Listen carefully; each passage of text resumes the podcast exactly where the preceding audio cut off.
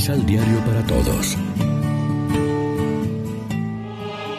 Proclamación del Santo Evangelio de nuestro Señor Jesucristo, según San Lucas. Los que caminaban con Jesús y lo escuchaban estaban ya cerca de Jerusalén y se imaginaban que el reino de Dios se iba a manifestar de un momento a otro. Jesús, pues, les puso este ejemplo. Un hombre de gran familia se dirigió a un país lejano para ser nombrado rey y volver enseguida. Llamó a diez empleados suyos, les entregó a cada uno una moneda de oro y les dijo, Trabajen este dinero hasta que yo vuelva. Pero sus compatriotas lo odiaban y mandaron detrás de él una comisión encargada de decir, Nosotros no lo queremos por rey. Cuando volvió, había sido nombrado rey. Entonces hizo llamar a los empleados a los que había entregado dinero para averiguar cuánto había ganado cada uno. Se presentó el primero y dijo, Señor, tu moneda produjo otras diez. Él contestó, Está bien, servidor bueno, ya que fuiste fiel en lo poco, recibe el gobierno de diez ciudades.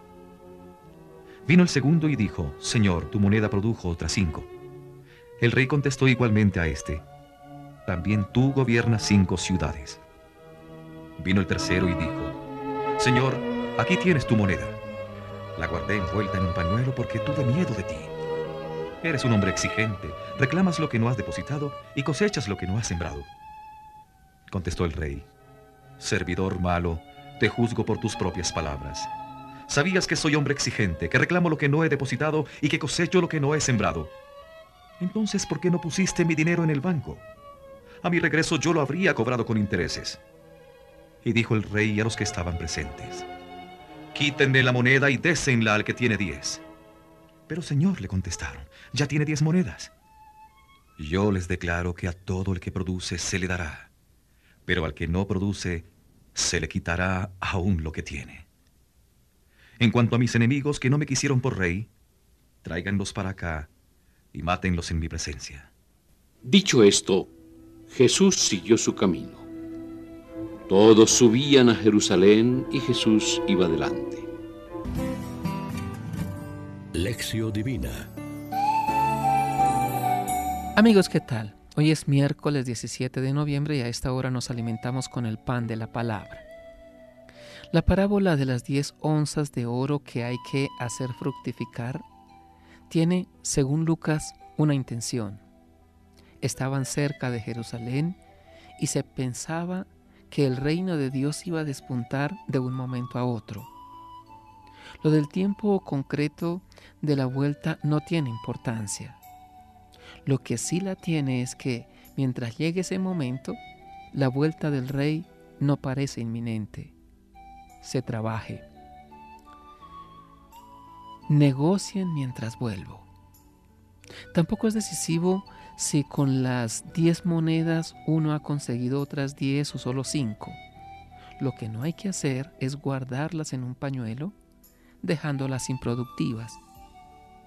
La lectura de hoy es difícil de interpretar porque la parábola de las monedas está entremezclada con otra, la del pretendiente al trono, que no es bien visto por sus súbditos y luego se venga de sus enemigos.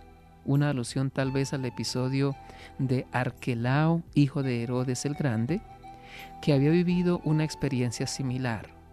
Es difícil deslindar las dos y tal vez aquí lo más conveniente será seguir el filón de las onzas que Dios nos ha encomendado y de las que tendremos que dar cuenta. El reino de Dios no es un espectáculo que se debe esperar en tiempo futuro. Es la llamada a actuar aquí y ahora.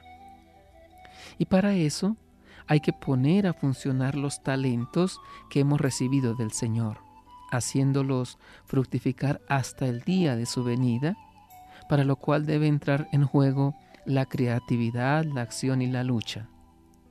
No podemos dejarnos paralizar por el miedo y enterrar los recursos con los que contamos, pues el Señor pedirá cuentas de nuestra administración.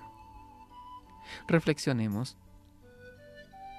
Nos comportamos de tal modo que nuestros actos revelen una vida más allá de la muerte. Los dones que hemos recibido de Dios están dando fruto en el servicio a la verdad y a la justicia. Oremos juntos. Quisiera no tener ya expectativas de ninguna clase. Quisiera dejarme estar en continuo solaz en tus brazos. Pero sé que mientras esté aquí, la lucha sigue, la lucha por hacer producir al máximo los bienes que me concedes. Gracias por tu confianza en mí, Señor. Amén. María, Reina de los Apóstoles, ruega por nosotros.